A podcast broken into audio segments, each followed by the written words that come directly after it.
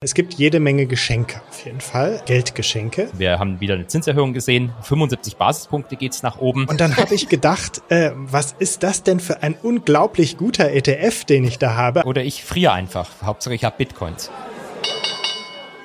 Marktgeflüster. Hallo und herzlich willkommen zur nächsten Folge Marktgeflüster. Ich bin immer noch Holger und ich bin aber heute nicht mehr mit dem Thomas hier, sondern wir haben uns entschlossen, den Thomas abzugraden und haben jetzt den den Markus bestellt. Ich dachte eben noch, wir hätten Thomas auf Wish bestellt, aber jetzt ist es äh, wohl doch ein Upgrade aus deiner Sicht. Hallo Markus, grüß dich. Ja, Hintergrund ist, äh, grüß dich, äh, Thomas ist immer noch im Urlaub. Es gab erste Lebenszeichen vom Kilimanjaro, also er ah. hat den Berg erklommen, er hat sein äh, persönliches All-Time-High erreicht. Und äh, er hat am Alltime High keine Aktien gekauft, nein. hat er. Also oh, ich glaube oh nicht. Ja. Ja, ich, ich wollte gerade fragen, hat er denn jetzt bitte dort die Story aufgenommen, wie man MSCI World Sparplan einrichtet? Er hat eine Story aufgenommen. Ja? Ich weiß nicht, wenn er das hört, ähm, wie, wie drücke ich mich jetzt möglichst diplomatisch aus? Also es ist ja so, das sind, wie hoch ist das? 5000, 6000 und ein paar zerquetschte. Man hat einen entsprechend geringen Sauerstoffgehalt mhm. und entsprechend, ähm, ja, ist man halt nicht so wie immer. Aber man hat wahrscheinlich besseres Internet als in Deutschland. Das kann gut sein, ja. Irgendwo hatte ich bei Instagram mal gelesen, da soll jetzt Highspeed-Internet äh, eingerichtet werden. okay, dann bin ich ja hochgespannt, ähm, wann wir diese Story zu Gesicht bekommen und um was es da geht. Ansonsten muss ich vielleicht auch ganz kurz äh, mal Stellung nehmen. Ähm, ihr habt es ja vielleicht letzte Woche schon gehört. Ich habe die erste Woche meiner Elternzeit hinter mir. Also ähm, ich, ich will jetzt nicht den Kommentar bringen, wenn der Thomas sein Alltime high erreicht hat, dann bin ich jetzt am Alltime low das sicherlich das nicht. Allerdings der Schlaf, der Schlaf könnte vielleicht tatsächlich am Alltime low sein. Ansonsten ähm, hat es bisher erstaunlich gut funktioniert. Also ihr müsst euch das so vorstellen, man wird eigentlich den ganzen Tag angeschrien, bespuckt und angekackt. Es ist im Wesentlichen eigentlich wie ein Praktikum bei Goldman. Dementsprechend ähm, war, war ich das schon ein bisschen gewohnt. Allerdings, wa was ich nicht gewohnt bin, sind die Arbeitszeiten. Die gehen tatsächlich jetzt schon fast 24-7. Noch ähm, heftiger als bei Goldman. No noch heftiger als in der Bank, genau. Da, da habe ich es zumindest in der Extreme nicht erlebt. Ja, die Zuhörer können uns ja jetzt leider nicht sehen. Wir beide sind hier mit Webcam verbunden. Ihr müsst euch vorstellen, vor mir ist jetzt gerade Holger, links und rechts jeweils ein Zwilling, beide an seinem Busen und nebenbei in der Mitte das Mikrofon. Genau, und Nein, die sind Scherz. sehr brav und sagen auch nichts und lauschen hochgespannt, ähm, was wir jetzt gleich, also was Sie am liebsten hören, sind ja Kommentare der, zur EZB und da haben wir ja gleich auch was. Ähm, ist ja heute Donnerstag EZB-Sitzung, beziehungsweise die war jetzt gerade eben, hat gerade eben war auch die Pressekonferenz. Wir nehmen jetzt quasi live auf. Dementsprechend haut uns nicht, wenn, wenn wir jetzt über die Marktreaktion sprechen sprechen und morgen ist es schon wieder eine ganz andere, wenn der Podcast live geht. Aber ähm, EZB hören die beiden auf jeden Fall wirklich sehr gerne. Also auch beim Spazierengehen, sobald ich über Geldpolitik anfange, schlafen sie eigentlich direkt ein. Ja, das ist doch gut. Letztens in der Instagram-Story habe ich, äh, musstest du öfter unterbrechen und äh, man hörte dann immer ein abwechselnd ein kleines Gequengel. Ja, die, die Story, glaube ich, ging zehn Minuten, aber die äh, tatsächlich Aufnahmezeit waren zwei Stunden aufgrund der vielfältigen Pausen dazwischen. Die legendären Endlust-Stories äh, von Holger. Genau, genau. Aber die, ja. die, die haben wir Gott sei Dank jetzt hier nicht, und, sondern wir, wir können ja. hier zum, zu, zum Punkt kommen. Die Wochenhighlights. Nämlich, wir sprechen ja Anfang meistens immer so ein bisschen über Aktuelles. Da gibt es, glaube ich, diese Woche ganz viel Aktuelles. Aber wenn ich vielleicht mal ein, zwei Worte zum Aktuellsten vom Aktuellsten sage. Wir hatten jetzt eben gerade EZB-Sitzung und dort haben wir. Das klingt, eine, als wärst du dabei gewesen. Bitte? ja, ich, ich spreche ja immer, ich glaube, ich, glaub, ich habe es im letzten Podcast schon gesagt, aus, aus ich, ich, ich bin der Markt quasi. Ich spreche im Plurales Meistertes aus Marktsicht. nee, das macht ja, glaube ich, die, die Finanzpresse einfach ganz gerne und spricht dann so. Ähm, ja, wir hatten gerade EZB-Sitzung. Ich war leider nicht mit dabei wir werden sicherlich ganz äh, witzige Fragen eingefallen. Ich, ich bin ja dafür, eigentlich müsste ja, es gibt doch diesen Politikjournalisten, den Thilo Jung. Ich glaube, der sollte mal zu so einer EZB-Sitzung gehen und ähm, und Frau Fragen Lagarde stellen. die eine oder andere Frage stellen. Junge nee, und naive Fragen stellen. das, glaube ich, wäre äh, hochgradig unerwünscht. Also ihr müsst euch das so vorstellen. Ähm, bei so einer EZB-Sitzung ähm, wird danach ein Statement veröffentlicht. Das ist quasi einfach nur ein PDF. Das wird hochgeladen und dann gucken sich Marktteilnehmer Wort für Wort an, was hat sich im aktuellen PDF zum PDF aus dem Vormonat geändert. Das nennt sich dann wirklich auch Redlining. Also es ist wie bei Word Track Changes. Die machen Copy-Paste und ändern dann fünf Wörter von mir aus. Und dann gucken wir halt, welche Wörter haben sie geändert und was wollen sie uns damit sagen. Ich habe in Vorbereitung auf diesen Podcast mal ein paar alte PDFs ausgewertet und habe mich immer geärgert. Ach, die, die, also ich dachte, die sind faul und, copy und kopieren einfach immer das Gleiche rein. Es stand immer das Gleiche drin. Genau, immer das Gleiche. Manchmal ist ein Wort und wenn, und wenn dann statt patient plötzlich very patient oder so dasteht, dann hat es schon Marktverwerfungen als Auswirkung teilweise. Also es kommt, kommt tatsächlich einfach wirklich auf jedes Wort an. Die Pressekonferenz ist äh, genauso spannend. Da sitzt im Prinzip dann Frau Lagarde da und liest im Wesentlichen ein, Statement ab. Und es kommt ja wirklich darauf an, auf, auf jedes einzelne Wort, das sie sagt. Und dementsprechend ist es immer sehr, sehr gut überlegt, was da in diesem Statement steht. Und Journalistenfragen mö möchte man eigentlich überhaupt nicht haben, weil auf diese Journalistenfragen, du, du willst nicht mehr sagen, als, als du eh schon gesagt hast. Also Fragen sind dann immer gefährlich.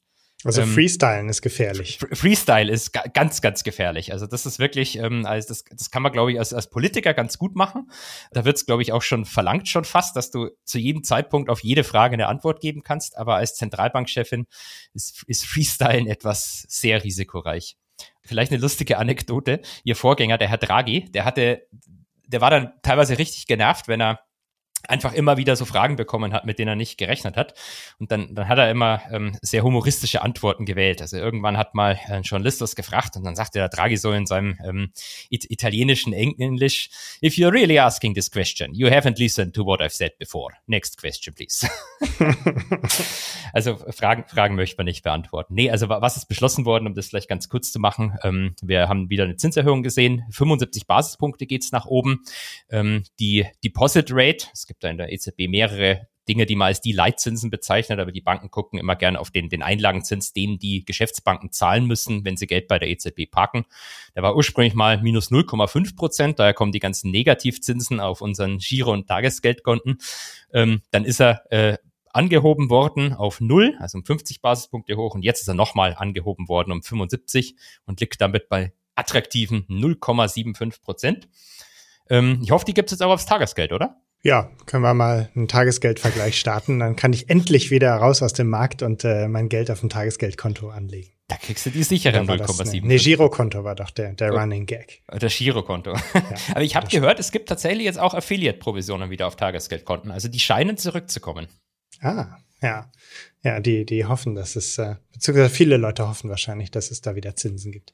Gut, Jetzt gibt es ja bei der EZB so ein Modell, das nennt sich Forward Guidance. Das heißt, man versucht eigentlich den Markt möglichst nicht überraschend zu treffen. So ja. habe ich das äh, verstanden. Und deswegen versucht man die Erwartungen, die der Markt hat, vorher in eine bestimmte Richtung zu lenken, indem man dann verschiedene verbale Nuancen in die Papiere reinbringt, wo ja. die Leute dann munter interpretieren können. Und ähm, entsprechend äh, war das doch jetzt auch alles schon wie erwartet, oder? Du selbst hattest ja auch schon äh, 75 Basispunkte prognostiziert. Ähm, ja, ich, ich würde mich nie so aus dem Fenster lehnen und sagen, dass ich jetzt aufgrund meiner Daten, die ich hier habe und ausgewertet habe, das prognostiziert habe, sondern ich lese natürlich einfach was, was, was die Banken sagen und was die Banken glauben. Und ähm, äh, es war, gab ja vor kurzem, da hat man auch eine Podcast-Folge dazu, die ähm, Notenbank-Sitzung in Jackson Hole, USA. Da war Frau Lagarde zwar nicht da, aber Frau Schnabel und Frau Schnabel hatte dann eine Rede gehalten, die vom Markt so gedeutet worden ist, als will sie uns alle darauf vorbereiten, dass es jetzt eben diese 75 Basispunkte Erhöhung werden. War das gefreestylt? Ihre Rede meinst du? ich wage das massiv zu bezweifeln. Also wirklich jede, jedes einzelne Wort wird auf die Goldwaage gedreht. ja, ja. Ähm, jetzt gibt es noch eine andere Sache. Du hattest auch ähm, mal in der Instagram-Story ähm, darüber spekuliert, was passiert jetzt mit den, ähm, den reinvestierten, Bet also was passiert mit den Beträgen, die aus dem Anleihenkauf Anleihenkaufprogramm zurückkommen? Werden die reinvestiert oder werden die einfach äh, sozusagen verbrannt? Ähm, App und Pep oder App und Pep nennen sich ja die beiden Programme. App kommt von ich glaub, äh, APP Asset Purchasing Program vermutlich. Ja. Da fallen dann, glaube ich, mehrere Dinger drunter und dann genau PEP, äh, Pandemic Emergency Purchasing Program wahrscheinlich. Aber ja. hau mich nicht, wenn es jetzt Purchase statt Purchasing ist oder so. Ja, also zwei Anleihenkaufprogramme. ähm, da war die Frage, wird jetzt wieder Geld aus dem Markt entzogen oder nicht? Und da wurde jetzt äh, angekündigt, dass die erstmal weiter reinvestiert werden. Aber du hattest äh, überlegt, dass ähm, man da noch mal zwischen die Zeilen gucken müsste. Genau, richtig. Also im Wesentlichen ähm, gab es ja schon seit langem, 2015 ging es eigentlich richtig los bei der EZB, diese Kaufprogramme. Da kaufen die im Wesentlichen Staatsanleihen, noch ein paar andere Sachen. Das ist das, was man immer so gemeinhin als den Brr, als den Gelddrucker bezeichnet. Und ähm, Staatsanleihen haben eine endliche Laufzeit. Das heißt, irgendwann zahlt die Bundesrepublik Deutschland von mir aus eine zweijährige Anleihe, also im Prinzip wie ein Kredit zurück. Die EZB kriegt Geld. Und ähm, dann ist halt immer die Frage, wenn die nichts mit dem Geld macht, dann ist es bei einer Notenbank so, das ist dann im Prinzip vernichtet worden. Und wenn sie das Geld aber reinvestiert, ähm, dann ist es halt weiter da draußen. Und normalerweise, oder man hat sich committed, dass man erstmal alles, was zurückkommt, auch reinvestiert. Die US-Notenbank hat angefangen, einen Teil davon nicht mehr zu reinvestieren und zu vernichten.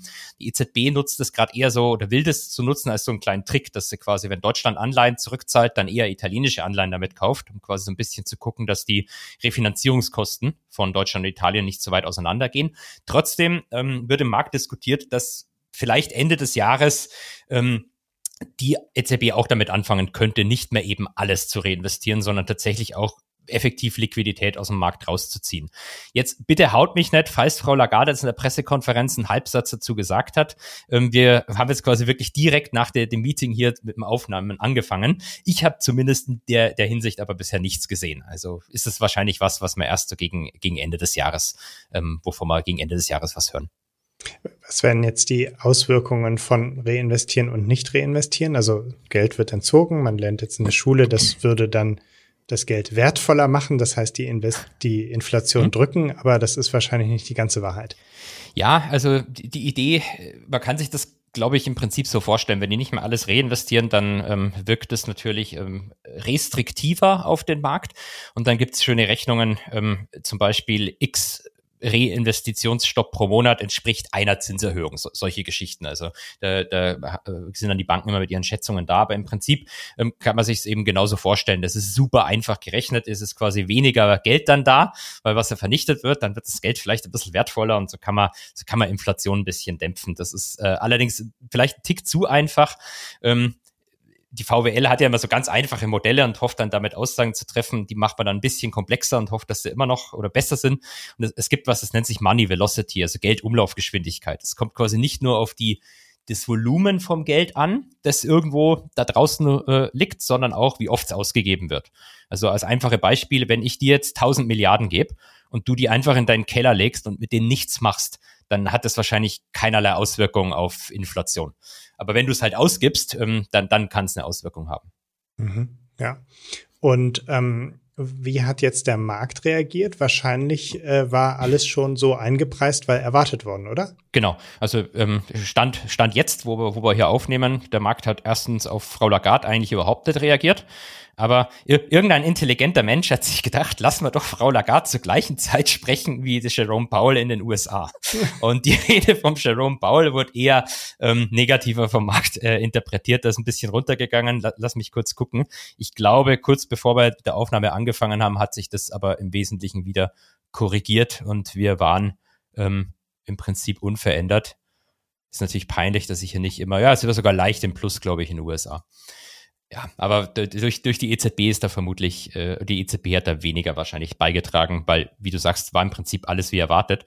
So, die, die einzig coole Sache, die, die habe ich äh, beim Reinkommen hier noch schnell äh, im Newsticker gesehen. Ich muss mal die, die Stelle aus der Pressekonferenz nochmal genau anhören, wie sie das gemeint hat. Aber Frau Lagarde hat wohl gesagt, ähm, sie, sie denkt nicht, dass wir mehr als die nächsten fünf Sitzungen noch Zinsen erhöhen wenn, wenn, da, wenn, da, wenn sie das wirklich so gesagt hat und das nicht so halb rausgeschnitten war vom, vom Newsticker, dann wird das ja bedeuten, dass die Zinserhöhungen spätestens dann, glaube ich, im Februar ihr Ende finden. Ja, wir hatten ja gerade kurz einen Blick in den Kalender geworfen. Ähm, jetzt wird monatlich getagt und es wird auch nicht mehr allzu viel angekündigt, um dann von Monat zu Monat äh, freier entscheiden zu können oder, oder vielleicht freier auf den Markt reagieren zu können, nehme ich mal an, ohne die Erwartungen zu pushen. Ja, genau. Also im Moment macht man es halt so, ähm, sagt halt, Forward Guidance gibt's eigentlich in dem, dem Sinne nicht mehr. Wir verraten euch jetzt gar nicht, was wir machen, sondern wir entscheiden das im Prinzip von Meeting zu Meeting und gucken ein bisschen, was da draußen in der realen Welt mit Inflation und äh, Energiepreisen etc. passiert. Ähm, äh, vielleicht noch ein, ein, eine lustige Anekdote.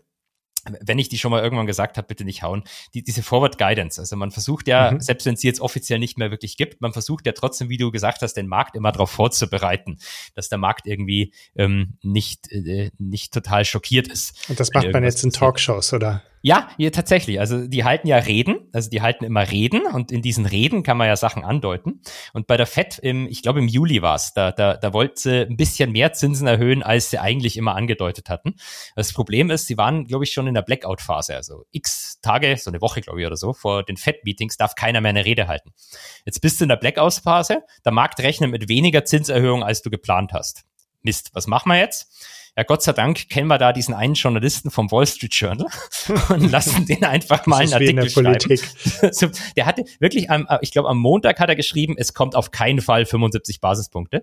Und dann haben die den wohl angerufen im Laufe des Tages, weil am Dienstag hat er dann geschrieben, also 75 Basispunkte ist ausgemacht. Es kommen jetzt 75 Basispunkte. Ja, so läuft das überall. Ja. Ähm, kommen wir vielleicht auf die Währungen zu sprechen. Ähm, bisher war eine Begründung für die Euro-Abwertung ja, das Geld fließt in Richtung der höheren Zinsen. Mhm. Und dadurch dürfte ja dieser Effekt weiterhin bestehen, aber schwächer werden. Das heißt, würde der Euro jetzt künftig im Vergleich zum Dollar steigen oder ist das schon eingepreist? Also ich, ich sage ja immer, Währungen vorherzusagen ist wahrscheinlich so das Allerschwierigste, was du machen kannst. Ähm, das sieht immer so einfach aus, weil es sind ja bloß zwei so, so Geldscheine, die hin und her getauscht mhm. werden. Aber ähm, das ist wirklich die, die Königsdisziplin und Banken können das eigentlich auch nicht. Ich glaube, der einzige, die einzige Person, die die Währungen vorhersagen kann, sind diese Leute, die ähm, am Strand äh, von Instagram dann ähm, im Handy Währungshandel machen. Die können das. Aber ähm, also welche, welche Auswirkungen hat das? Ähm, wie ja, du richtiger das so sagst. Gut, dass wenn, sie das Wissen gerne noch gegen Geld teilen, um sich noch einen Zusatzeinkommen zu machen. Genau, ich werde von denen auch immer angeschrieben. Also nur für, für paar zehn Euro im Monat kannst du schon irgendwie erfahren, wie das funktioniert. Das sind quasi gute Samariter. Ja, ja, absolut. Ich hatte mal so eine Recherche gemacht zu so Scammern, die einen ja? anschreiben. Und ähm, da hatte ich mit so Leuten, die unter unseren YouTube-Videos immer ähm, kommentieren, hier mhm. schreibt mir eine WhatsApp-Nachricht für Investment-Tipps angeschrieben, äh, habe ich mit denen geschrieben Natürlich mit einer extra SIM-Karte, weil ich will jetzt nicht gestalkt werden. Und da hatte mir einer 400% Rendite pro Tag versprochen. Und ähm, dann habe ich gesagt, ja, das ist in Ordnung. Vorher wollte er, dass ich ja, ich habe, äh, er wollte halt, dass ich äh, ein paar tausend Euro investiere und habe ich gesagt, na ja, ähm, bei 400 Prozent Rendite muss ich doch gar nicht ein paar tausend Euro investieren. Dann habe ich, wenn ich 100 Euro investiere, ähm, ich glaube, ich habe die Rechnung nicht mehr ganz im Kopf, nach einer Woche 1,5 Millionen. Äh, insofern, dann reicht das doch, wenn ich 100 Euro investiere. Und dann hat er zurückgeschrieben, ähm, ja, ob ich denn bekloppt sei. Nie im Leben funktioniert das, aus 100 Euro in einer Woche 1,5 Millionen zu machen. Dann habe ich gesagt, ja, das hast du aber doch gerade versprochen. Also äh, Prozentrechnung können die auch nicht. Aber zurück zum Thema. ja, zurück zum Thema. Du, äh, es gibt, äh, äh, muss ich ganz kurz loswerden, vielleicht gibt es ja. unter unseren Zuhörern auch noch Boomer wie ich. Es, es gab als Kind, habe ich das immer so gern gelesen, die, ähm, na, wie heißt das, DuckTales-Bücher, glaube ich. Ich weiß gerade nicht, wie es auf Deutsch heißt. Ähm, mit dem Dagobert, der immer in seinem Geld gebadet hat. Mhm. Und da, da gab es tatsächlich auch eine Folge, wo einer ein Ponzi-Scheme aufgestellt hat. Da haben, haben irgendwelche Leute eine Bank gegründet und haben 10% Rendite am Tag ausgezahlt. Und ähm, dann, dann hat er, glaube ich, seinen ganzen Geldspeicher da eingezahlt mit 10 Prozent. Das hat dann überraschenderweise nicht geklappt, sondern hat dann ja. kurzzeitig sein Geld verloren. Aber ich finde, man kann wirklich aus, aus von Dagobert Duck kann man, kann man einiges lernen. Aber ich glaube, wir müssen noch kurz über die, die ähm, die, die Euro-Abwertung sprechen. Also generell hast du recht, was die Zinsdifferenz betrifft. Eigentlich müsste man sich ja sogar Realzinsdifferenzen anschauen, also irgendwie noch Inflation mit berücksichtigen. Aber da könnte es jetzt erstmal so sein, dass die vielleicht nicht mehr zu weit auseinandergeht, wenn die EZB jetzt parallel zu FED erhöht. Ähm, ich, ich glaube, das, das Problem wahrscheinlich, dass, dass, der, dass der Euro eher noch hat, ist die, die Geschichte, wie kalt wird's im Winter. Und ähm, äh, ich habe lustigerweise vor paar Tagen gelesen, ähm, also wir haben ein Problem, wenn es zu kalt wird dann äh, geht uns das Gas aus. Wenn der Winter aber zu warm wird und es nicht richtig schneit oder so, dann trocknet der Rhein aus und dann können wir die Schifffahrt nächstes Jahr vergessen. Also eigentlich gibt es jetzt so einen Sweet Spot an, an einem so mittleren Winter, was man sich irgendwie erhofft. Also wir sollten eigentlich anstatt in Aktien in, in Hühner investieren und, äh, und äh, in Bauernhof, oder? Und uns auf die Apokalypse in, äh, vorbereiten. Bist du nicht in Hühner investiert? also es gibt, ja, es gibt, pass auf, in Australien, Inghams, glaube ich, heißt das. Das ist ein, ein Chicken Farm. Ah, äh, und da bist du investiert? Nein, nein, nein, nein, die, die habe. Gehst immer zu den Hauptversammlungen, kriegst du nicht. nee, das, das, könnte ich tatsächlich, ich müsste ich nachschauen, ob das Freiland-Chicken ist, also weil so Legebatterien sind, das, da, da, da, da hängt es bei mir alles auf. Was ich aber tatsächlich habe, ist Farmland. Also es gibt Fonds, die im Wesentlichen nichts anderes machen als Farmland kaufen und das dann quasi an, an die Bauern in Anführungszeichen vermieten. Das sind dann so REITs. Äh, ja, genau. Also in den USA ja. gibt es da, glaube ich, zwei bekannte und in äh, Australien gibt es noch einen, den habe ich. Ja, ja, okay. Ähm, ich hatte letztens einen Blick ins, ins Depot und stand komplett auf dem Schlauch. Ich hatte irgendwo. Du warst im Plus, Schlag wo kommt das Grüne her? Das kann nicht sein, oder? nicht ganz. Aber ich, ich hatte irgendwo die Schlagzeile gesehen, äh, MSCI World äh, 20 Prozent im Minus und ich gucke in mein Depot, also im Vergleich zum Alltime, letzten Alltime High Anfang ja. Januar und gucke in mein Depot und habe gedacht, nee, bei mir irgendwie nicht. Also keine Ahnung wieso bei mir nur 10 Prozent. Vielleicht hast du den besseren und, MSCI World gekauft. Genau, und dann habe ich gedacht, äh, was ist das denn für ein unglaublich guter ETF, den ich da habe, aber natürlich gleichzeitig gedacht, nee, so eine, so eine Tracking Difference kann ein ETF, glaube ich, nicht haben. Und äh, lange hin und her überlegt, woran es liegen kann, ob ich falsch gerechnet habe, immer wieder gerechnet und irgendwann dämmerte mir dann, dass es an der Währungsdifferenz liegt. Deswegen habe ich gedacht, ähm, könnte sich ja natürlich auch eine Aufwertung des Euros dann auch wieder so auswirken, dass ich bei mir im Depot ein tieferes Minus habe ja. und der Crash dann mal ein bisschen kompletter wird ich finde, das ist ehrlich gesagt für mein privates Depot mit einer meiner größten Ängste seit Monaten mhm. schon, ähm, dass der Euro aus irgendwelchen Gründen, weil du weißt halt nicht, was passiert, äh, es ist nicht auszuschließen, dass das Ding in ein paar Monaten bei 1,20 steht. Das glaubt jetzt keiner, ähm, aber who knows? Also Währungsmärkte sind eben sehr, sehr schwierig. Und wenn du ganz viele US-Aktien drin hast, dann freust du dich natürlich jetzt, aber dann ärgerst du dich, wenn die sich vielleicht gar nicht bewegen und plötzlich ist dein Depot 20 Prozent im Minus.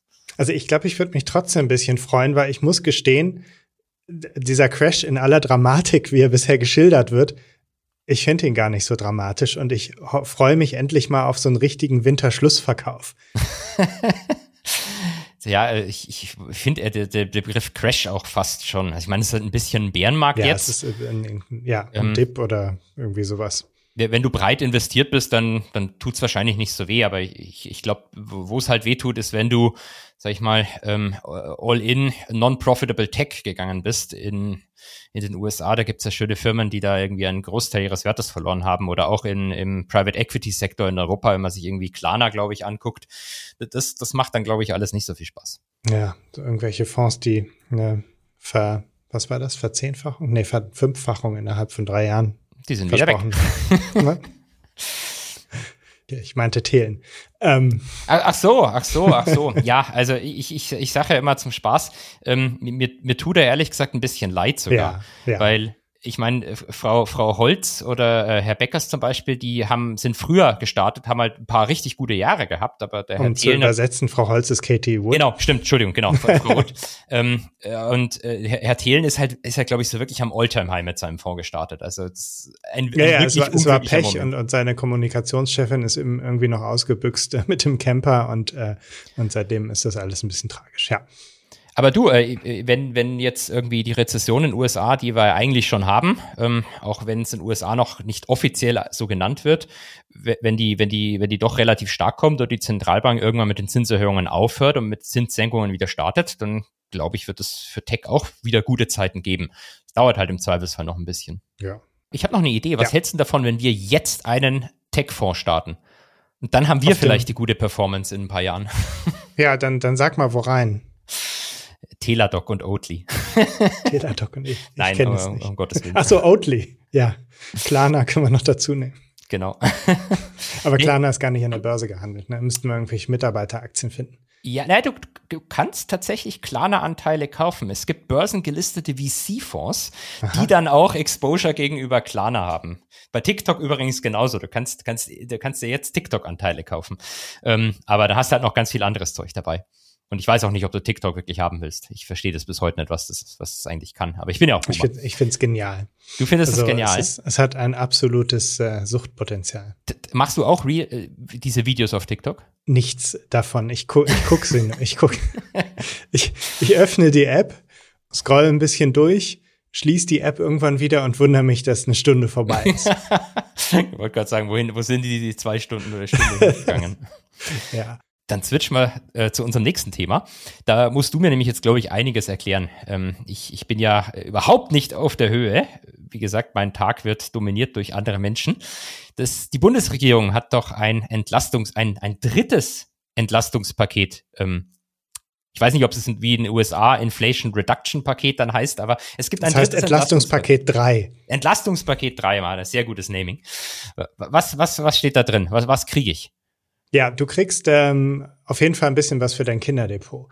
Ähm, Sehr schön. Ja, also jetzt wird's ein bisschen trocken. Ähm, ich zähle einfach mal die ganzen Punkte auf und dann können wir da äh, zwischendurch unterbrechen. Hm? Ähm, es gibt jede Menge Geschenke auf jeden Fall, ähm, Geldgeschenke. Äh, wann die gezahlt werden, das ist noch nicht bei allen klar, aber es gibt Geld. Deswegen alle aufpassen. Ähm, also auf jeden Fall gibt es für Studenten und Auszubildende 200 Euro. Das ähm, war ja in der Vergangenheit so, dass die sich immer ein bisschen vernachlässigt hatten. hatten. Es gab nicht wirklich äh, Corona-Hilfen und so weiter. Du hast, mhm. du kennst wahrscheinlich das Leid auch deiner Studenten, die bekommen 200 Euro. Äh, wann und wie und wo und was, das ist noch nicht bekannt, denn der Bund hat leider keine Möglichkeit, einfach seinen Bürgern Geld zu überweisen. Da gibt es diese Infrastruktur, gibt es nicht. Die gäbe es vielleicht übers Finanzamt, aber jetzt ist es auch so, dass äh, Studenten häufig noch gar keine Steuern zahlen und das Finanzamt sie vielleicht auch noch gar nicht kennt. Ähm, und im Papier steht einfach nur, wir werden mit den Ländern beraten, wie die Auszahlung schnell und unbürokratisch vor Ort erfolgen äh, kann, mehr nicht. Ich äh, glaube, dass wenn das jetzt wie mit den letzten 300 Euro, die diesen Monat ja ausbezahlt werden, ähm, passiert, dann, dann dauert das noch ein paar Monate, bis man dann irgendwann so einen Mechanismus gefunden hat. Das hat jetzt, glaube ich, sechs Monate gedauert oder bis diese 300 ja. Euro Energiepreis, also die, die, die ja. Tankbonus ja, habe ich das mal genannt und dann hat mir das Team von Christian Lindner auf Facebook, äh, Instagram, sorry, auf Instagram geschrieben, das heißt Energiepreispauschale. Ah, die folgen dir, okay. Ja. Nee, tun sie nicht, aber ich habe sie verlinkt und das, das war so. wahrscheinlich dann der Trigger. Ja, ja, genau. Äh, 300 Euro gibt es ja diesen Monat, äh, aber das ist eines der, ich weiß nicht, ob es das letzte oder vorletzte äh, Entlastungspaket ja. war.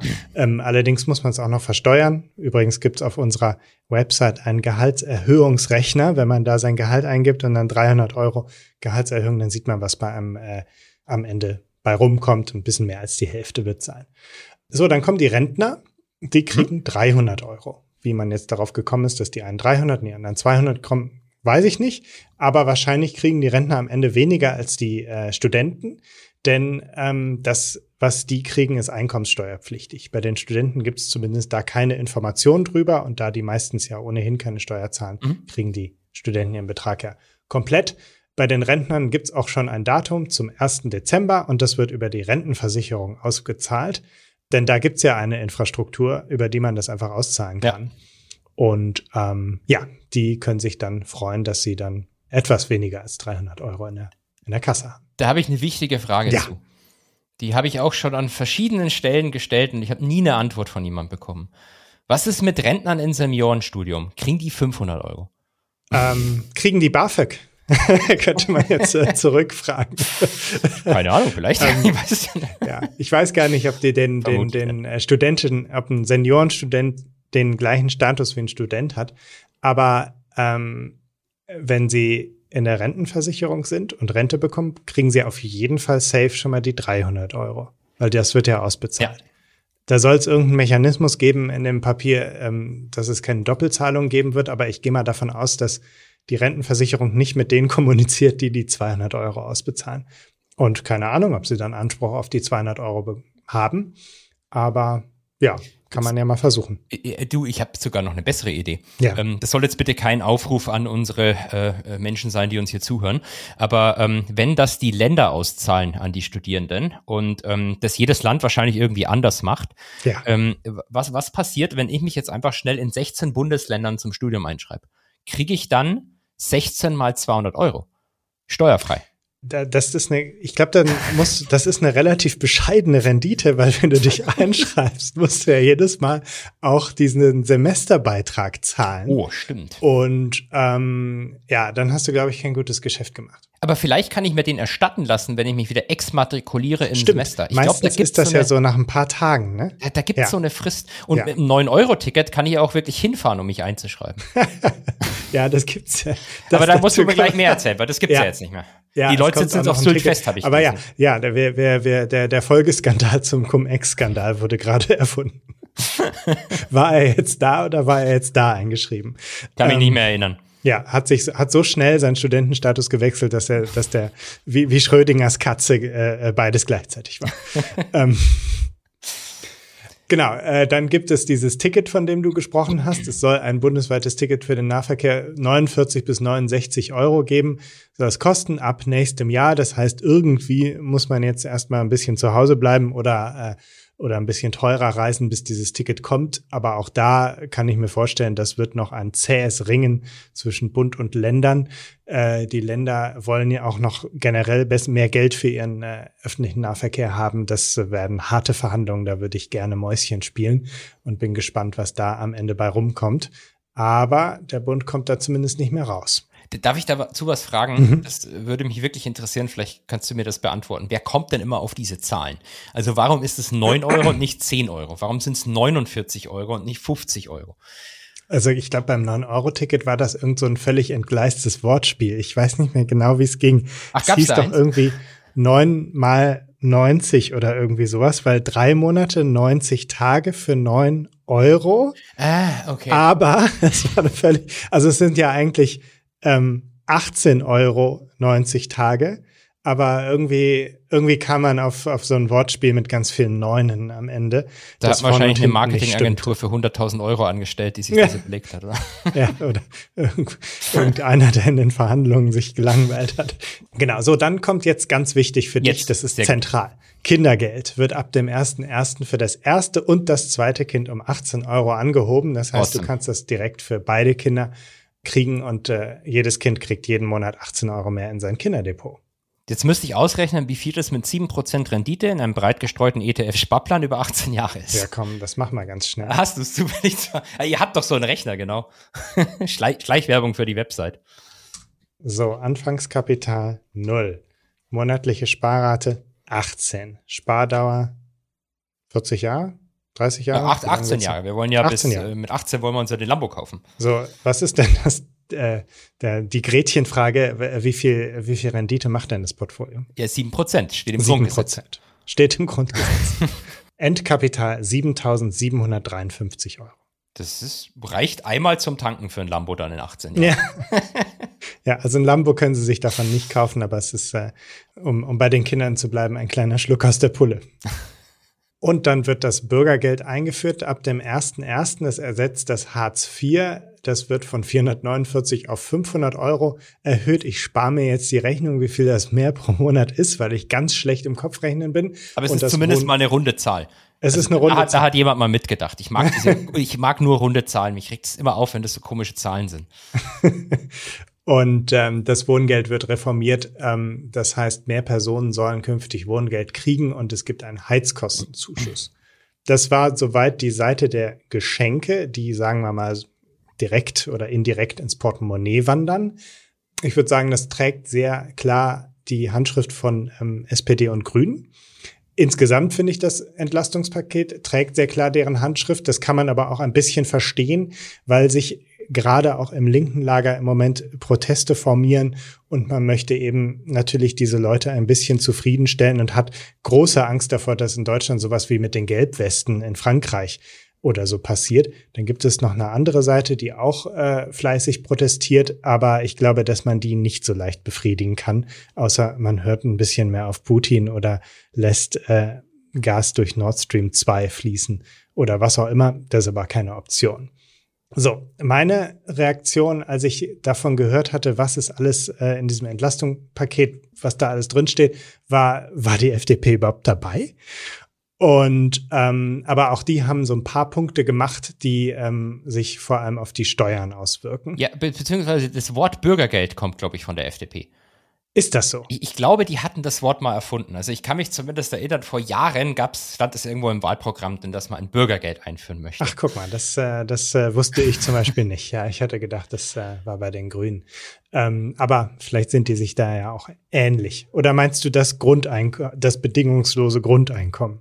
Äh, ich, ich glaube, die F ich meine, es ist ja letztlich irgendwie äh, dem Moment, wenn, wenn du anfängst, ähm, Sanktionen und Voraussetzungen abzuschaffen, dann geht's ja immer mehr in Richtung Grundeinkommen. Und dann ist halt bloß die Frage immer, welche Höhe, ob es dann das, äh, sag ich mal, liberale oder das, ähm, ähm, das bedingungslose Grundeinkommen ist oder ja, wie, keine Ahnung, wie man das alles nennt. Aber ja. ich glaube, das Wort Bürgergeld kam eben von der, von der FDP ursprünglich mal. Okay, ja, vielleicht äh, hat sie da dann auch schon einen Punkt. Ähm, genau, die, die Punkte, bei der sich wahrscheinlich die RD-FDP durchgesetzt hat, sind ein bisschen komplexer.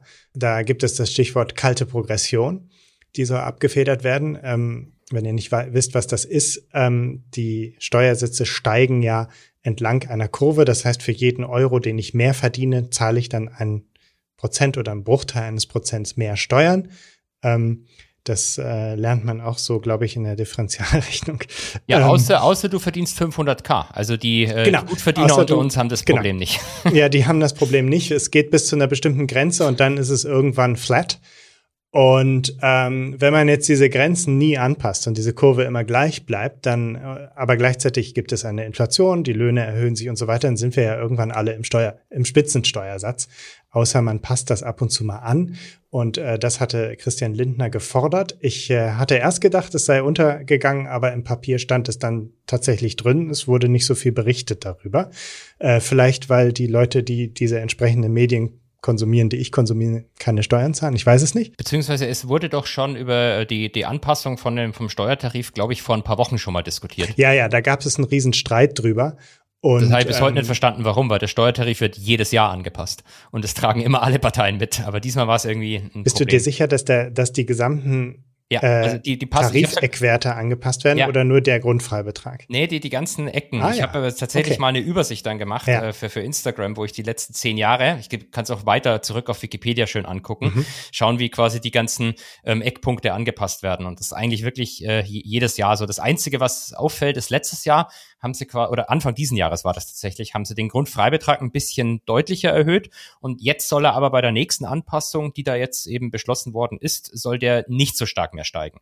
Ähm, das ist zumindest mein letzter Stand. Ich weiß nicht, was in, ob in dem Paket jetzt schon konkrete Werte standen oder Gut, dann ist diese, diese Anpassung, nee, da stehen keine konkreten Werte drin. Das läuft wahrscheinlich tatsächlich so wie jedes Jahr. Es gibt einen Progressionsbericht im Herbst und dann werden entsprechend die Werte angepasst. Okay. Das heißt, die Musik ist dann wahrscheinlich da drin, dass die FDP sagte, wir wollen noch ein bisschen mehr anpassen und dann, äh, und dann wird wahrscheinlich drum gestritten. Beziehungsweise ähm, man beschweigt dann einfach, dass es eh jedes Jahr angepasst wird und sagt dann halt, okay, gut, das war jetzt unser Erfolg. Ja. Das, das meine ich auch gar nicht böse. So ja. gehört, muss es halt der ja. Politik sein. Ja. Jeder braucht was, was er als, äh, als irgendein, äh, irgendein Belohnung muss jeder mit nach Hause nehmen. Genau, oder so, genau.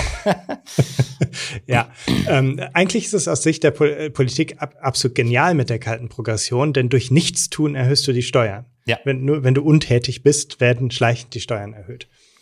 Genau, und dann steht da noch was anderes drin. Es soll bis zu 3000 Euro Einmalzahlung der Arbeitgeber an die Arbeitnehmer möglich sein mhm. und die sind dann steuerfrei. Das ist so ein bisschen wie es das schon mal mit dem Corona-Bonus gab. Allerdings ist die Formulierung auch so dermaßen vage formuliert, dass ich persönlich noch nicht weiß, ob das für unser Weihnachtsgeld dann auch gelten kann oder nicht. Ähm, da äh, wird nur geschrieben, der Bund sei bereit, äh, sowas nochmal zu machen, aber äh, vielleicht ist das dann erst nächstes aber Jahr. Das da kann ich mich erinnern, da hat der Bundeskanzler gesagt und er wünscht sich auch, dass das möglichst alle ähm, Arbeitgeber wirklich machen, diese 3000 Euro dann auszuzahlen. Dann bin ich gespannt, ob die Bundesbeamten das auf jeden Fall als gutes Beispiel schon mal voran als allererstes bekommen. Spoiler Alert, ich bin kein Bundesbeamter. Du bist Landesbeamter. Ich bin Landesbeamter, genau. Ja, ja, musst du mal mit Kretsche reden. Genau, und dann äh, kommen wir zum Strom. Ähm, das ist ein bisschen komplizierter, was jetzt mit den Strompreisen passieren soll. Es soll eine Strompreise für den Basisverbrauch geben. Das heißt, es wird irgendein Verbrauch wahrscheinlich definiert pro Person. Der mhm. ist dann der Basisverbrauch. Der wird ein bisschen billiger. Und alles, was du darüber hinaus verbrauchst, das ist dann vielleicht äh, teurer. So also lese ich das jedenfalls.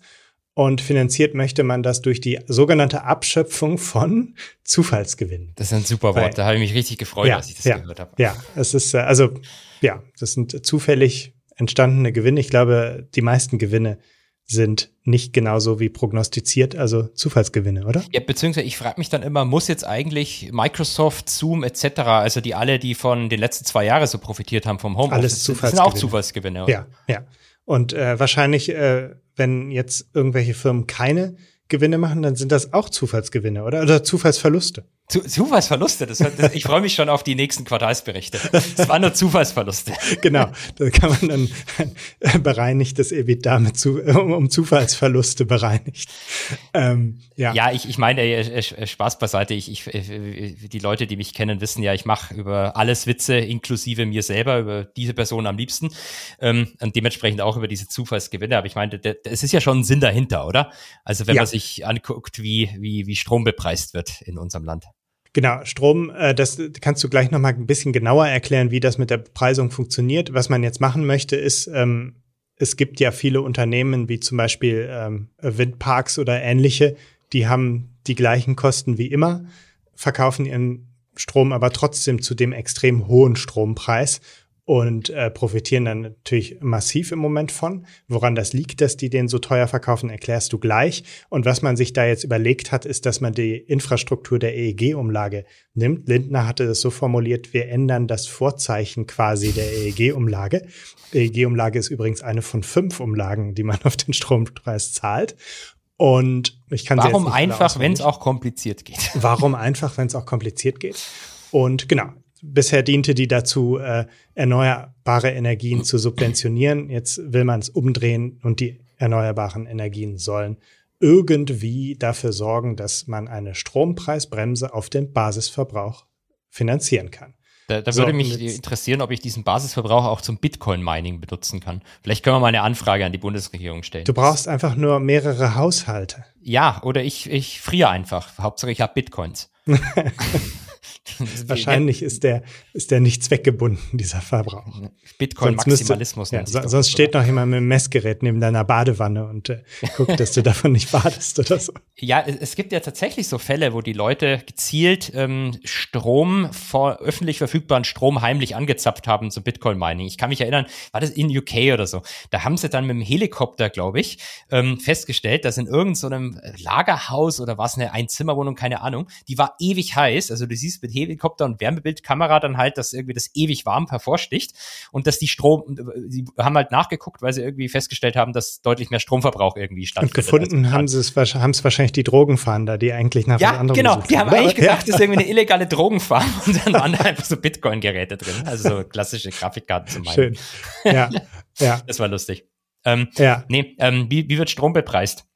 Da gibt's ja, ähm, man könnte es ja irgendwie wieder einfach erklären, aber dann gibt's wieder coole Begriffe, wie immer in der Finanzwelt. Merit-Order-Prinzip. Also, ich äh, dachte immer, Merit Order oder der Order of Merit ist eine Auszeichnung. Stimmt, es hört sich, es hört sich tatsächlich eigentlich nach was Coolem an. Ja. Ist es ja wahrscheinlich auch. Es, also die Leute, die VWL äh, studieren, das kann man sich einfach vorstellen, wie diese Angebots- und Nachfragekurve, die sich schneidet.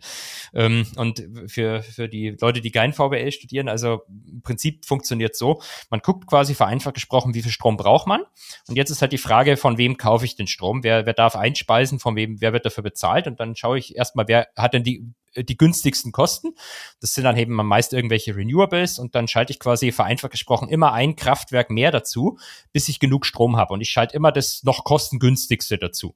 Und der finale Preis des letzten Kraftwerks, das dazugeschaltet wird, das dann von den allen, die angeschaltet sind, das, das teuerste, diesen Preis kriegen alle anderen auch. Und im Moment ist es halt so, dass, ähm, hat man vielleicht mitbekommen, irgendwie, da gibt's so, so Probleme mit Gas und ähm, äh, die Gaskraftwerke sind dementsprechend extrem teuer, also die Strom aus Gas erzeugen. Die werden als letztes zugeschaltet und dieser extrem hohe Preis, das ist das dann, was alle anderen auch kriegen. Also ich, ich kenne ein paar Leute, die so eine so eine Solarfarm haben, die ähm, feiern das irgendwie seit mehreren Wochen. Noch. Ähm, noch. Und die Idee ist jetzt eben, dass man sagt, okay, gut, das, das ist, war nicht Sinn des Ganzen und wir wollen einen Teil dieser Gewinne von denen, die einfach nur dadurch entstehen, weil der Gaspreis halt so teuer ist, das wollen wir abschöpfen. Wo, wobei, äh, wenn ich mir den satirischen Kommentar rausnehmen darf, also ursprünglich war ja die Idee doch von der Übergewinnsteuer, dass man die bösen Ölkonzerne besteuert. Und jetzt äh, zahlen plötzlich die Zufallsgewinnabgabe die Leute mit ihren Windfarmen. Also was mich wirklich erstaunt hat, ist, dass es da bisher keinen Aufschrei gibt. Weil bei der Übergewinnsteuer hieß es immer, es wird einen Riesenaufschrei geben, wenn die Leute irgendwann erfahren, wer die eigentlich wirklich zahlt und dass es nicht die zahlt, ähm, die es treffen sollte. Und jetzt wird das ganz offen kommuniziert und bisher, also als sei es das Normalste der Welt. Ich muss aber auch ehrlich sagen, es ist auch okay. Also wenn, wenn ich meinen Strom immer mit den gleichen Ausgaben produziere und deutlich mehr Gewinn mache, dadurch, dass das Gas so teuer ist, dann äh, ähm, ist es auch okay, dass es da keinen Aufschrei gibt. Beziehungsweise es ist ja, glaube ich, ähm, immer noch so, dass der Cap, wo eingezogen werden soll, noch deutlich, deutlich über dem Preis liegt, den der normalerweise früher bekommen worden ist. Aber da weiß ich jetzt vielleicht zu wenig vom, Strommarkt, um das äh, wirklich äh, hundertprozentig sicher zu sagen. Aber ich, ja. ich kann es nachvollziehen. Ich meine, ich, ich, sage ja satirisch immer, ziehe alles ein bisschen ins Lächerliche, aber ich will jetzt auch nicht an in der Ampelregierung sitzen und mir überlegen müssen, wie ich mit dieser Energieproblematik umgehe.